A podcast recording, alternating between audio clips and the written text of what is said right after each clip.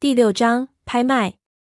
我的地头是江浙。说实话，在北京城碰到熟人的机会真不大。脑子一卡了，没想起这人是谁，只是条件反射的露了个微笑。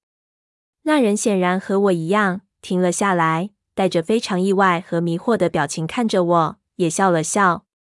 胖子诧异地两边看，一路过来他都自诩自己为地头，我们都是跟他混的样子。显然没想到我会在这里被人认出来。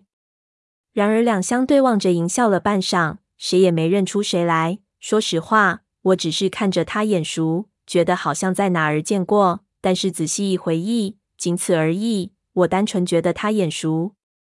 这种事情以前发生过。以前我们圈里有一哥儿们，人称六姐，经常上报纸上的鉴宝和古趣的专栏。我并不认识他，只在网上看到过他的照片。后来在聚会的时候见到那人，我论说在哪里和他吃过饭，但是就是想不起来。最后搞得她老公一脸逊色。不过这位仁兄怎么看也不像是经常上报纸的样子，那种眼熟的感觉似有似无，我甚至都没法肯定。两个人在那里的瑟了一下，实在想不起来，都有点尴尬。那老伙计就觉得好笑，老北京人滑，什么世面他都见过。给我们打了个圆场，二位小爷都是贵人多忘事，别是在咱这儿打的照面儿，那别着吉祥，挡着电梯口，到里面温完奶子，指不定两位见到熟人一下就全想起来了。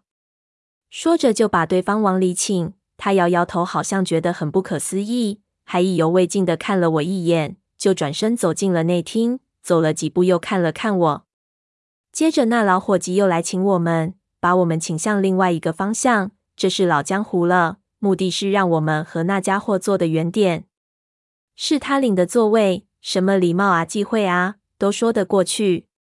真想不起来也就算了，想起来了，发现原来是债主或是杀父仇人什么的，也不会立即打起来。四九城皇城脚下，明里的暗里的，什么规矩都得做足，因为人不可貌相，谁也不知道对方的底细。做的七分奉承三分原则，才能立于不败之的。当官如此，当服务员亦是如此。我进了内厅，就发现这果然是个戏园改的饭店。厅有两层，下面一层是散座位，上面一层是雅座，中间镂空两层的层高，戏台在中间，看得出不只是唱京戏，平时多的可能是些曲艺的节目。这儿很多的老北京人很喜欢在这种环境下听听这些传统的东西。当年是满街几文钱想听就听，现在变成了新贵族才能经常享受的乐趣了。如今这戏台已经被清空了，上面在布置着什么？胖子瞄了一眼，吆喝了一声：“赶得早不如赶得巧，看样子今天有拍卖会。”拍卖会？拍卖什么？我好奇道。这地方还能拍什么？这里是北京城文玩清供最高端的地方，和这儿一比，香港佳士得就是一地摊。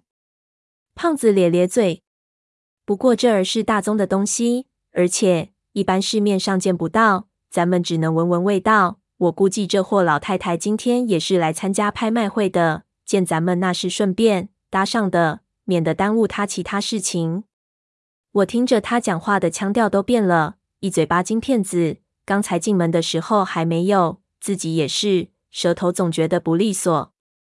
心说这房子和这里的伙计气场真他妈的强，主要是这里一进来就是老北京的味道，你不知不觉就入了戏了，被人一捧就真把自己当成当年北京城里的纨绔子弟。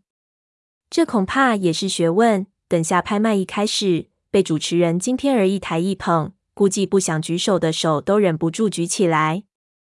三个人被带到临窗的位置坐下，我下意识地望了望，那粉红衬衫直接就往楼上去了，看样子和我们档次不同。胖子就问我：“你跟他怎么回事？一见钟情？”我摇头，也想不出个所以然来。他娘的，这人到底是在哪儿见过的呢？回去的好好琢磨琢磨。一边的胖子点了最便宜的茶水，也要一千八百元一壶，还带百分之十的服务费。胖子一杯一个底朝天，说着他娘的根本不是茶，简直是杨贵妃的口水。妈的，茶叶渣等下都得打包带回去泡在酒里。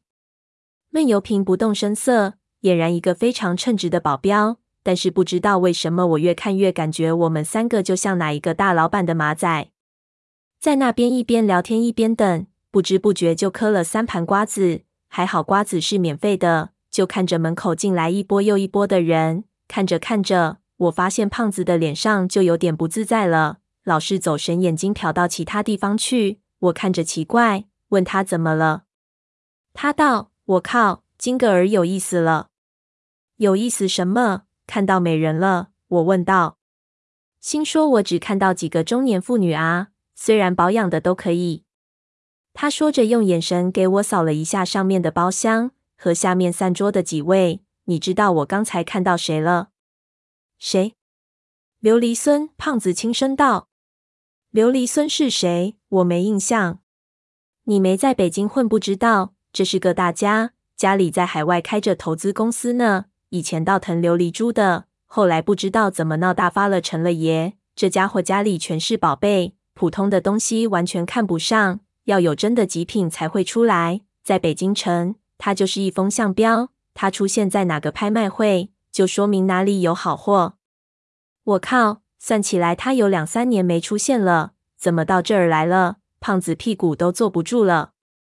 我给胖子说的也有点心痒痒，转头看去。但见那琉璃孙足有六十开外了，一花白的板寸头，手里玩着两只核桃，健步如飞地上了二楼，不由就对二楼有了点向往。胖子继续道：“你别说，刚才我一路看过来，都是这行里的大家，咱们来对了，今天估计有好戏看，说不定还是百年难遇的。不成了，你胖爷我顶不住了，我得找本拍卖手册。”看看今天他妈的到底拍卖什么宝贝？说着，他又要起身。我刚想提醒他，我们的正事不是看热闹，一边的伙计却走了过来，轻声道：“三位，霍老太来了，你们楼上请。”